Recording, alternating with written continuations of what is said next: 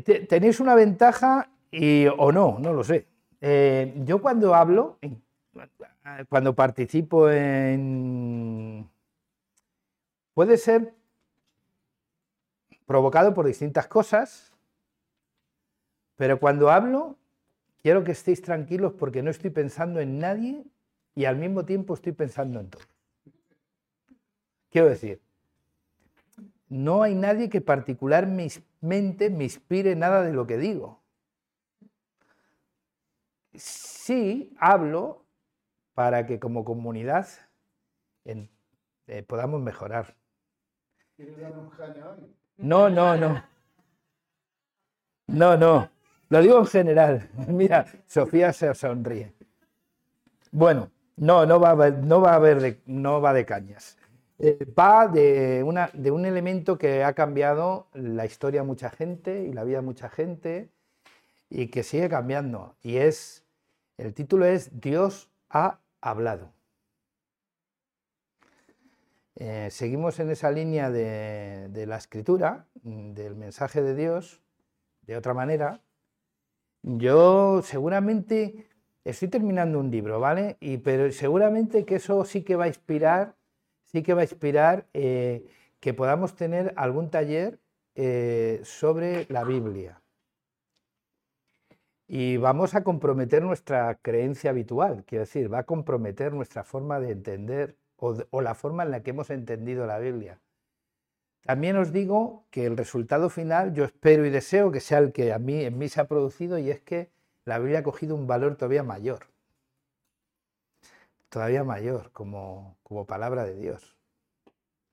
Y eso que hay cosas que, que entran en el cuestionamiento, pero, pero para mí no ha perdido la vigencia de la Biblia como palabra de Dios, su autoridad. Nos dice que cada vez que vayamos a ella encontraremos nuevos tesoros. Sí, y es verdad que es una nueva... Son, podríamos decir que es una nueva manera de mirar a la Biblia, ¿no? Fuera también de esa medio idolatría que hay respecto al libro, como si el libro eh, fuese algo mágico, ¿eh? porque es verdad que a veces le hemos atribuido, le hemos conferido una confianza que solo puede estar en Cristo como medio de salvación y le hemos dado unos calificativos y unos atributos que solo son aplicables al autor. Y, y, la que, y, que tengamos en cuenta siempre que la mejor versión de Dios no es la Biblia en sí mismo como libro. La mejor versión de Dios es su Hijo Jesucristo. Eso es, ¿vale? Pero bueno, no quiero enredarme, que me estoy enredando, aunque de eso algo vamos a hablar hoy. Hebreos capítulo 1, versículos del 1 al 4. Eh, no, se han puesto de acuerdo la tradición, ni los teólogos, ni nadie, ni los primeros padres eh, de la fe, no se han puesto de acuerdo en a quién atribuir la epístola de los hebreos. Unos dicen que fue el apóstol Pablo por su dialéctica y por su contenido, en cuanto a que pone en valor la suficiencia y la superioridad del nuevo pacto frente al antiguo pacto, ¿no? utilizando el término calificativo mejor pacto.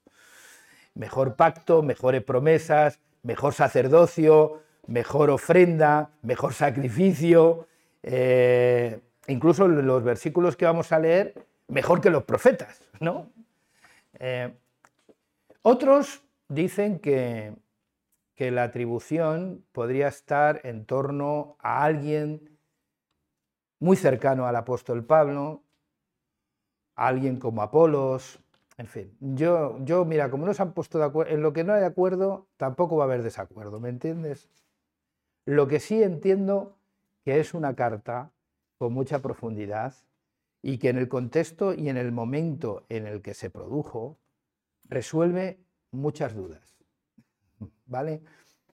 Hebreos capítulo 1, versículos del 1 al 4 dice, Dios, habiendo hablado hace mucho tiempo, en muchas ocasiones y de muchas maneras a los padres por los profetas, en estos últimos días nos ha hablado por su Hijo, a quien constituyó heredero de todas las cosas, por medio de quien hizo también el universo. Él es el resplandor de su gloria y la expresión exacta de su naturaleza, y sostiene todas las cosas por la palabra de su poder. Después de llevar a cabo la purificación de los pecados, el Hijo se sentó a la diestra y majestad en las alturas, siendo mucho mejor que los ángeles, por cuanto ha heredado un nombre más excelente que ellos. Así que fíjate, ¿no? Mucho mayor que, mejor que los ángeles. La versión que he leído en las Américas, ¿vale? El prólogo, el inicio de esta carta, no es como otras cartas que vemos en el Nuevo Testamento, en las que se inicia con una salutación, oye, buenos días, ¿qué tal estáis? Todas estas cosas, ¿no? Que decía el apóstol Pablo en las cartas. Esta empieza con un término que la hace diferente, que al, menos llama la atención. Dios. Va al grano. Dios. El término de Dios es el principio de la epístola, de la carta. Así que empieza de una manera sublime. El autor comienza mostrando en estos versículos que hemos leído la superioridad del nuevo pacto en Cristo en comparación con el antiguo pacto en Moisés o en la ley. Y además muestra la superioridad de Cristo y su suficiencia respecto a los profetas que profetizaron a los padres de ellos, como dice, porque claro, es que hay que hablar de ellos, no, nuestros padres, aunque son nuestros padres, padres muy padres de atrás. Eh, y también siendo Cristo su superior a los ángeles que también anunciaron y hablaron y dieron mensajes a, los hombres. Así que la primera palabra de la epístola es Dios. Y los primeros versículos nos narran la acción de Dios. Dios, ¿y qué hace Dios? Que nos ha hablado. Y cuando decimos que nos ha hablado, nos preguntamos, ¿cómo? Y la respuesta la da el mismo versículo, de muchas maneras, en muchas ocasiones, y a nuestros padres a través de los profetas. Ese es el cómo nos ha hablado. Con lo cual, es como si en este texto el autor estuviera recogiendo toda la tradición judía de la historia de Israel y del obrar de Dios en la historia de Israel y la resumiera en eso. Dios ha hablado. Ha hablado desde temprano, desde el principio, ¿os acordáis que paseaba por Edén con Adán y Eva? Desde muy temprano, Dios ha hablado. Y el hablar implica comunicación. Y, el y la comunicación es la manera que utilizamos, la técnica que utilizamos para darnos a conocer, entre otras cosas. Dios se ha revelado desde la palabra. Eso es lo que viene a decir. ¿Y lo ha hecho? Pues muchas veces y de maneras distintas. Algunos con apariciones angelicales, otros con visiones, otros con sueños. Y a nuestros padres a través de los profetas en los que incluye a Moisés también la tradición judía. ¿Cuánto nos ha hablado Dios? Pues es que Dios no puede permanecer callado. Muchas veces, como dice el texto bíblico, y en muchas ocasiones. A lo mejor no nos hemos percatado. A lo mejor hay mucha gente todavía no se ha dado cuenta. Pero Dios le encanta hablar. Y nos habla. Nos ha hablado y nos sigue hablando. ¿A quiénes? Pues mira, ¿a quiénes? Hay que ver los dos, los dos públicos a los que se está dirigiendo. En un, bueno, los dos públicos de los que está hablando. Uno a nuestros padres, por medio de los profetas, y otro en estos últimos días. En estos últimos tiempos o días no somos nosotros, aunque nosotros ya lo leemos con esos ojos, ¿vale? Sino que está hablando de los contemporáneos. Para hablar de en estos tiempos de los contemporáneos tenemos que saber de qué época estamos hablando.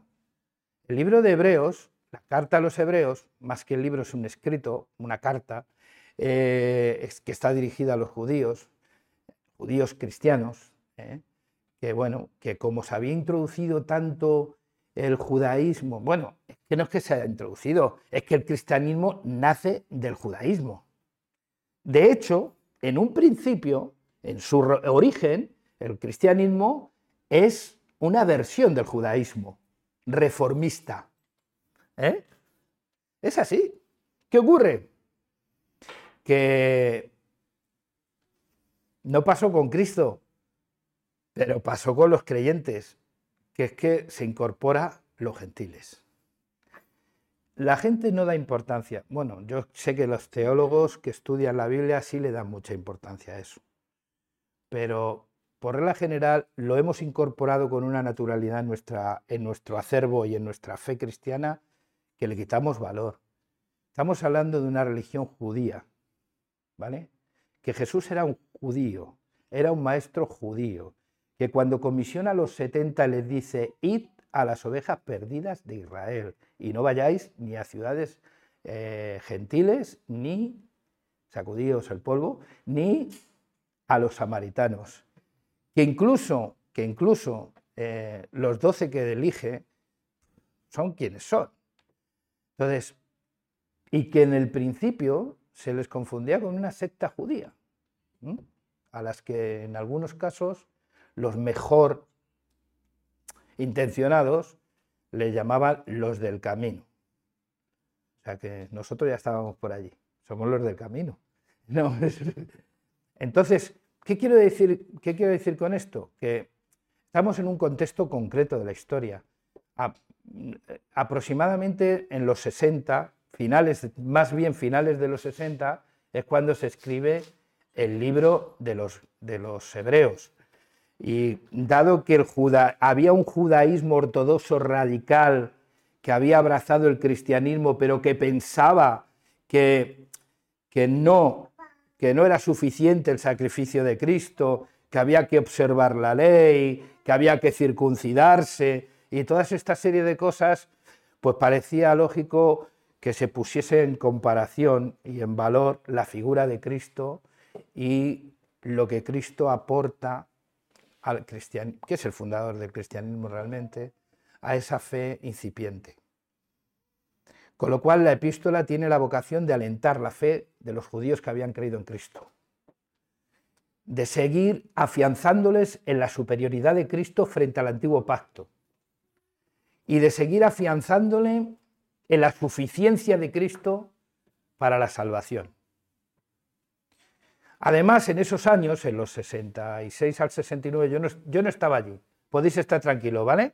O sea, que estos son elementos de la historia que uno lee para contextualizar un poco.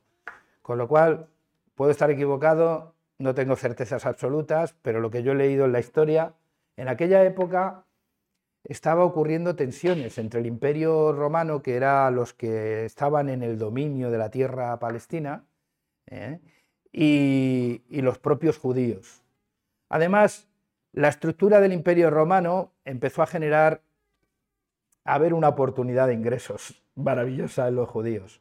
Y eso hizo pues, que se produjera la resistencia, la gran revuelta, el abuso del poder, del, del imperio, hizo que se produjera una revuelta que terminó en un gran conflicto, en una guerra que, como sabéis, el hito que marca esos años es la destrucción del templo en el año 70 después de Cristo. Así que estamos en un contexto de conflicto, además con el imperio. Ese es, ese es el, conflicto. Y estamos hablando de los inicios del cristianismo. Pues estamos entre la primera generación de cristianos que siguieron a Jesús y, y la incipiente todavía segunda generación, todavía primera, e incipiente segunda generación de creyentes. Cuando se escribió el libro La Carta de los Hebreos, cuando se publicó el escrito de los Hebreos, eh, solo circulaban de, manera escrita pues el Evangelio de Marcos, el Evangelio de Mateo eh, y las epístolas de Santiago, algunas de Pablo y algunas de Pedro. Nosotros tenemos un orden en la Biblia que no es el orden cronológico de los escritos de cuando se publicaron los escritos. Sí es verdad que es el orden cronológico de los sucesos, ¿vale? Pero no de los escritos que se publicaron en torno a lo que había sucedido. ¿Sabéis cuál fue la primera carta, el primer escrito del Nuevo Testamento que, empezó a correr entre los cristianos? De forma escrita. De forma verbal ya existía la tradición de Mateo, de Marcos, que ya existían relatos acerca de lo que conocemos como evangelios, ¿vale? O sea, hasta se relataban los sucesos. De hecho, es primero, antes que la escritura, llega la tradición oral. Por eso cuando hablamos de inspiración, hay que meter a tanta gente, no solo a los que tuvieron la inspiración divina para escribir lo sucedido, sino los que, los que hicieron que esa tradición oral pasase de unos a otros sin perder el mensaje y la sustancia del mismo. O sea, es increíble. O sea, el milagro es absoluto de la, de la Biblia. Pero, pero bueno, ese es el contexto de Hebreos, desde el punto de vista de donde estamos, que claro, nosotros ya lo leemos con nuestros ojos. Y leerlo con nuestros ojos es cargarnos la historia y quitarle en cierta medida el valor que, este, que esta carta tenía entonces y, y del contexto del que Dios ha hablado. Y por eso en ese tiempo, que estamos hablando ya del, cristianismo incipiente, quiero decir que ya estamos hablando, pues, entre los 70 o así en adelante es cuando los cristianos empiezan a llamarse cristianos. Entonces, ya estamos en un contexto histórico donde la diferenciación entre cristianismo y judaísmo empieza a ser patente. Por eso esa ese, mejor pacto, mejor sacerdocio, mejor. ¿eh? Por eso ese relato que tiene la carta. Pero que además había una persecución absoluta sobre el judaísmo y en especial sobre los judíos cristianos, ¿eh? que a veces estaban en las afueras de las ciudades. Era un pueblo que estaba sufriendo, sufría de los suyos y sufría del imperio. Sufría por todos los lados. Entonces el autor tiene como objetivo fortalecer la fe en Cristo, de esos primeros judíos que creyeron en Jesús, y también fortalecer su fe en Cristo, en su suficiencia, en su superioridad sobre los ángeles, sobre los profetas, sobre los sacerdotes, sobre el rito, de, pues, sobre el sacrificio, sobre el antiguo pacto. Cristo, Cristo y viva Cristo. Punto. Y que todo lo que sucedió apuntaba proféticamente a lo que se cumplió en Cristo. Es una explicación teológica brutal. Hoy a lo mejor no la reconocemos en su dimensión, porque ya te digo, no, no, lo, sabemos, pero, pero en aquel entonces era brutal. La verdad es que Dios ha hablado y eso lo ha cambiado absolutamente todo. Dios no ha permanecido nunca en silencio, aunque para gente, haya mucha gente que no haya oído de Dios, eh, eh, Dios no ha parado de hablar. Y como dice el relato que hemos leído del prólogo del libro de Hebreos, de la carta a los Hebreos, ha hablado muchas veces, en muchas ocasiones, de diversas maneras. A nuestros padres decía el autor, o, o dicho de otra manera, en la generación anterior a través de los profetas, generaciones anteriores. Y hoy, en los últimos tiempos, habla a través de su Hijo, Jesús. Así que no tenemos un Dios introvertido. Dios sale del misterio. Dios sale del misterio. También hay que reconocer que Dios es un misterio, siempre fue un misterio. Era el innombrable para los judíos. Y su trascendencia era tal que despertaba el pánico. Recordar aquella imagen de Dios hablando a Moisés en el monte, ¿verdad? Y, los judíos allí por debajo y todos muertos de miedo porque no soportaban la voz del que hablaba. Así que Dios ha sido un ser muy lejano, a pesar de ser el Dios de Israel, un gran desconocido, pero que su intención siempre es darse a conocer. Yo por eso entiendo mucho más cuando Jesús decía, el que tenga oídos para oír, porque los oídos, además de para ponerse pendientes, son para oír. Las orejas, quiero decir. Y tenemos dos porque hay muchas más cosas que oír que hablar. Solo tenemos una boca. Aunque yo parece que tengo dos bocas. Pero es así.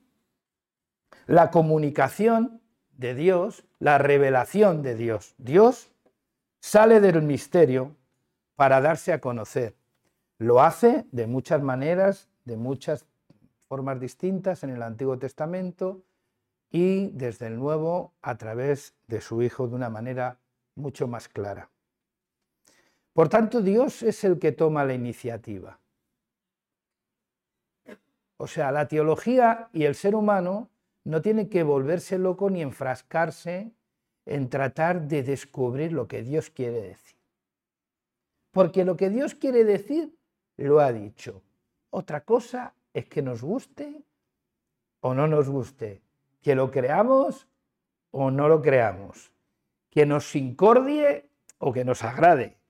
Pero lo cierto es que Dios ha hablado, Dios ha salido del misterio. Cuidado que Dios sigue siendo un misterio, porque solo ha revelado de sí mismo lo que Él quiere. Cuidado con esa osadía de la teología y del ser humano de decir, ya lo sé todo acerca de Dios. Yo tengo la verdad de Dios. Cuidado con esa. Eso es un acto de soberbia que merece que cuanto menos quien diga eso no sea escuchado. Es un acto de osadía. Dios es el que rompe el misterio, se da a conocer decide hacerse presente en la historia de la humanidad y presente en la historia de un pueblo, el pueblo de Israel. Así lo vemos a lo largo de todo lo que es la escritura del Antiguo Testamento, que era la escritura que entonces sí que estaba claramente, eh, entonces que se conocía como la Torá, los profetas y todo esto. Y no solo Dios ha hablado en distintas formas, utilizando distintos medios, sino que Él mismo se ofrece simultáneamente como objeto de pensamiento. Podemos ya pensar acerca de Dios. Eso es lo que, esa es la intención de la teología, ¿no? Porque si no sería imposible. Si Él no se hubiese hablado, hoy sería difícil articular pensamientos acerca de la deidad. Se ha hecho objeto de pensamiento, se ha hecho objeto de lenguaje, porque utiliza el lenguaje como nuestro humano para poder comunicarse entre nosotros y con nosotros, con figuras humanas que podamos entender. Por eso para aquellos que le quieren atribuir a Dios una voz, un aspecto físico, un género, si es hombre o mujer, si es padre, madre o las dos cosas a la vez, pues puede ser entretenido. Puede ser un debate además que nos lleve un cafecito caliente y tal, pero una tontería del calibre 45, como mínimo. En la que ni Dios entra. Dios también, revelándose, se ha ofrecido a conocer conocido desde algo tan subjetivo como la experiencia. Y de ahí, de ahí, de ese que Dios se revela, se muestra, se da a conocer y se ofrece como objeto de pensamiento, de lenguaje y de experiencia, es de donde surge la teología y la experiencia religiosa tan subjetiva, pero tan valiosa y tan eh, inspiradora para mucha gente. Dios, como todo artista creativo, tú cuando ves a un cuando vas a ver a un, yo no, porque tengo, a mí me pasa con el arte como con la comida, el paladar de aluminio y el discernimiento en el arte como que no lo tengo como muy educado. Lo tengo que reconocer. Es así, es una desgracia no poder disfrutar del arte, porque me pasa como con la comida. Yo me gusta todo. Entonces, tengo un problema a la hora de... Entonces, bueno, pues, pero como todo artista, Dios se manifiesta a través de su obra.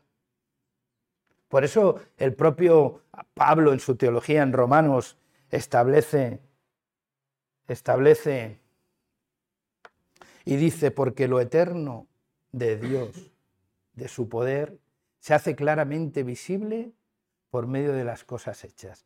Dios se revela a través de su obra, de la creación. Y eso despierta en el ser humano ese acto contemplativo, ¿no? Que como recoge el salmista y dice, los cielos cuentan tu gloria y el firmamento las obras de tus manos. Eso es un acto contemplativo, al que Jesús también nos invita cuando, cuando nos dice, ¿quieres acabar con la ansiedad? Observa. ¿Y qué nos invita a observar? La naturaleza. Mira las aves de los cielos. ¿Qué hacen por subsistir? Yo las mantengo. ¿Y qué me dices de los lirios de los campos?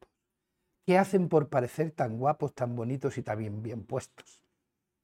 Y de manera improvisada. Yo los visto.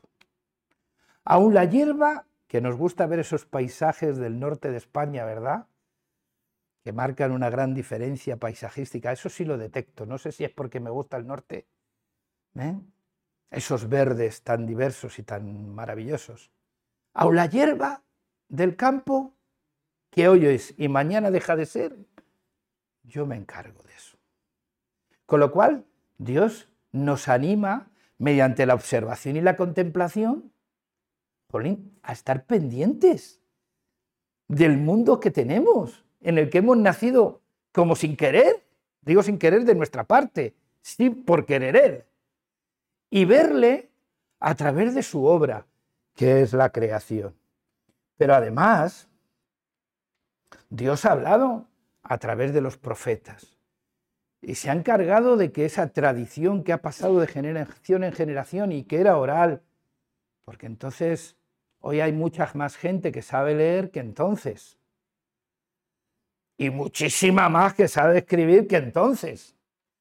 Con lo cual, ¿cómo pasaban lo los sucesos importantes que marcaban la identidad del pueblo cómo lo transmitían de generación en generación de forma oral. Era tema de conversación en la familia. Hoy lo tenemos en la escritura. Hoy lo tenemos eso en la escritura. Por tanto, Dios habla a través de la Biblia. ¿Y por qué, como dice el autor de Hebreos, ya si nos metemos en el Nuevo Testamento, ya tenemos la versión de Dios la más exacta de su naturaleza, el resplandor de su misma gloria, dice el autor de Hebreos. Y ese es su Hijo. ¿Quieres conocer a Dios? Mira a Cristo. Entre los discípulos de Jesús, Juan capítulo 14, donde se marca esos pasajes maravillosos, uno que dice, no temáis, en la casa de mi Padre muchas moradas hay. Para los que no tienen casa todavía, porque el, mercado inmobiliario está impracticable hoy en día, para que nuestros jóvenes se emancipen, bueno, nos queda la esperanza de que la especulación no ha llegado al reino de los cielos y que en la casa del Padre hay muchas moradas para cada uno de nosotros. Y sigue diciendo, yo soy el camino, yo soy la verdad y yo soy la vida y nadie va al Padre si no es por mí. Y claro, ya está el detalle. Se abre una puertecica que despierta la curiosidad. Siempre hay que abrir puertecicas para despertar la curiosidad. Y en este caso es que Felipe, uno de sus discípulos, dice, oye, has hablado del Padre, pues muéstranos al Padre, a quien tenemos que llegar, y nos basta. ¿Y qué le dice Felipe? Ay, Felipe, tanto tiempo conmigo y todavía no te has dado cuenta que el Padre es en mí y yo en el Padre. La Biblia también dice que a pesar de que Él se hizo carne, habitó entre nosotros, se hizo un humano, fue un judío, fue hijo de José y de María, se incorporó a una cultura, fue también, pues eso, nació en una época concreta, también la Biblia nos dice que se hizo carne y habitó entre nosotros. pero que Él, en el principio, era el verbo. Y el verbo era con Dios. Y el verbo era Dios mismo. Fue Dios mismo el que se encarna en Jesucristo. Por eso dice el versículo 18 de ese primer tratado teológico de Juan, que por cierto todavía no estaban publicadas ninguna de sus ni su evangelio ni su fue el último en publicar Juan. Pero no veas lo que publicó. Tenía demasiada información para publicar. Sin embargo, fíjate lo que dice. A Dios nadie la ha visto jamás, sino el unigénito Hijo de Dios que está en el seno del Padre, Él lo ha dado a conocer. Así que vemos que si queremos conocer a Dios, al Creador, al Padre de nuestro Señor Jesucristo, ese solamente se puede conocer al único Dios por medio de quién? De Jesucristo. Jesús es la revelación de Dios más exacta, pero al mismo tiempo es la más comprensible y accesible. ¿Eh? Así lo dice el autor de Hebreos cuando dice, Él es el resplandor de su, gloria y la expresión exacta de su naturaleza. Así es. Así que Dios ha hablado, Dios se ha revelado, Dios se ha mostrado. Y bueno, ¿y para qué? ¿Para qué? Pues yo soy de los que piensan que lo ha hecho para mantener una relación personal con Él. Para seguir para poder acceder a una relación personal con Él, una relación significativa, libre, voluntaria. Hay un teólogo que dice, Eduardo Arens, es el libro que me estoy leyendo de su autor, si la fe es esencialmente una actitud de diálogo y de confianza entre el hombre y Dios, entonces es necesario conocer a Dios. Yo seguiría añadiendo, y a Dios solo le puedes conocer por medio de Cristo. Pero él sigue añadiendo la necesidad de conocer a Dios para evitar tener una imagen de un Dios que no existe. Porque hay gente que se confiesa creyente en Dios, pero luego te dicen en qué Dios creen. ¿Eh? No lo sé. Para que no sea el Dios de los filósofos, como decía Pascal. O para que esa creencia en Dios no sea la proyección en nuestra imaginación de nuestros anhelos más profundos, como decía Nietzsche, ¿no? Por tanto, es conocer a Dios.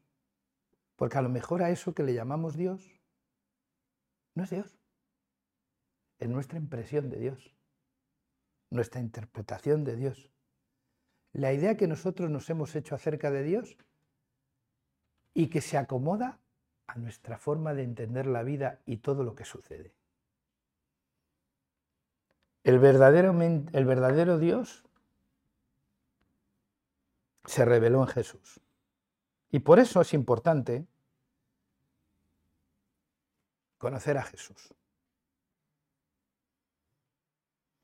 El fundamento de nuestra relación con Dios no es una experiencia subjetiva, sino el conocimiento objetivo de Dios por medio de Cristo. Y este conocimiento de Dios solo es posible por Él. De ahí la necesidad y la prioridad de dedicarnos a conocerle. Porque Dios ha hablado, si no hubiese hablado a mí me da igual, pero Él se ha revelado. Y ahí es donde encuentra todo el sentido, el conocimiento de Cristo, que me lleva al conocimiento de Dios, esa exigencia de conocer a Cristo que tenía el apóstol Pablo. Cuando tú te lees Filipenses capítulo 3, y ves toda la clave de, la vida de, de Pablo, de los méritos de Pablo, de la pertenencia a la familia que pertenece, de su celo por la ley, de su educación a los pies de Gamaliel. Al final, los versículos 7 al 11 dice, pero todo lo que para mí era ganancia, lo he estimado como pérdida por amor de Cristo. Dice, y aún estimo como pérdida todas las cosas en vista o a la luz del incomparable valor de conocer a Cristo Jesús, mi Señor. Es difícil poder amar a quien no se conoce, ¿verdad? Es verdad que ahora con esto de los grupos de parejas de Internet, uno puede llegar a amar a no se sabe quién. Pero, pero quitando eso, no se puede amar a quien no se conoce. Sigue diciendo el apóstol, por él lo he perdido todo y lo considero como basura a fin de ganar a Cristo. ¿Cómo puedo ganar a Cristo? Conociéndole. ¿Cómo puedo amar a Cristo? Conociéndole. Y sigue diciendo, y ser hallado en Él, no teniendo mi propia justicia derivada de la ley, sino la que es por la fe en Cristo, la justicia que procede de Dios sobre la base de la fe. Y aquí hay una gran paradoja que, te, que, lo, pone un poco más difícil todo, ¿no? Y es, y conocerlo a Él, el poder de su resurrección y la participación de sus padecimientos, llegando a ser como Él en su muerte, a fin de llegar a su resurrección. Algunos quieren parecerse a Cristo haciendo milagros. Y el apóstol Pablo quería parecerse a Cristo en su muerte, que tiene, tiene, tiene mella, ¿eh? tiene miga la cosita. Conocerle aún en su experiencia más dura, sufriente, que eso posibilitaría el resurgir de la experiencia más sobrenatural, que es la resurrección y para ser semejante a Él en su muerte. Es una aspiración cuanto menos paradójica, pero que tiene su raíz en Jesús mismo. ¿Qué dijo Jesús? El que quiera salvar su vida y el que la pierda por causa de mí, bueno, es una paradoja, ¿no? Generalmente no paramos de querer rescatar nuestra vida y de salvar nuestra vida. Y ahora Jesús dice, oye, mira tu vida a la luz de lo que soy yo y a lo mejor te das cuenta que merece la pena que apuestes por mí y no tanto por tu vida. Esa es la gran paradoja del reino de Dios. Y eso es lo que produce la tensión. Y esa es la tensión y las contradicciones que vemos en el Evangelio. Y que el mismo Jesús en su muerte la pone, en, lo vemos, ¿no? La Biblia dice que Jesús padeció por nuestros pecados, 1 Pedro capítulo 3, versículo 18, el justo por los injustos. Vamos a ver, ¿tiene que sufrir el justo para que no sufra el injusto? ¿Eso cómo se come? ¿Eso cómo se explica? En nuestro sistema de justicia es una gran injusticia. De hecho, hay gente que dice, pero ¿puedo, ¿cómo puedo creer en un Dios que castiga a su hijo y lo expone a la muerte. En el modelo de la justicia retributiva que hemos hablado muchas veces es incomprensible. Pero es que el Evangelio, Jesús mismo, es una alternativa a ese modelo del mérito y de la justicia retributiva. Porque Dios muestra su amor para con nosotros en que siendo pecadores, Cristo murió por nosotros. Y eso ya es completamente distinto. El conocimiento de Cristo por tanto, no está basado en mi mérito ni en mi autorrealización personal, sino en mi negación. La consecuencia de conocer más a Cristo, la evidencia de que conozco más a Cristo, es que me llevo peor conmigo mismo. Es que el camino es la negación de mí mismo, para que ya no sea yo, como decía el apóstol Pablo, sino que sea Cristo en mí. En conclusión, y termino. Capítulo 17 del Evangelio, San Mateo. Para que veáis que termino es que apago el móvil, tú. Para que no se nos ocurran más cosas. Momento de la gran transfiguración de Jesús. Se lleva a ese monte a tres de sus discípulos, un círculo cercano, Pedro, Juan y Jacobo. En el momento en el que están allí, Jesús se transforma y aparecen dos personajes identificables, Moisés y Elías. Y Pedro, el portavoz de los sentimientos de todos, es decir, Pedro es el típico que todos piensan lo mismo, nadie se atreve a decir nada, ahí está Pedro, para decirlo.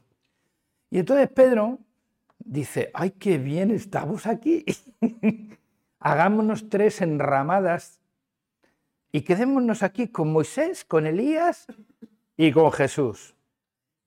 Mientras que una voz del cielo dice, este es mi Hijo amado, en quien yo tengo complacencia, a él oíd.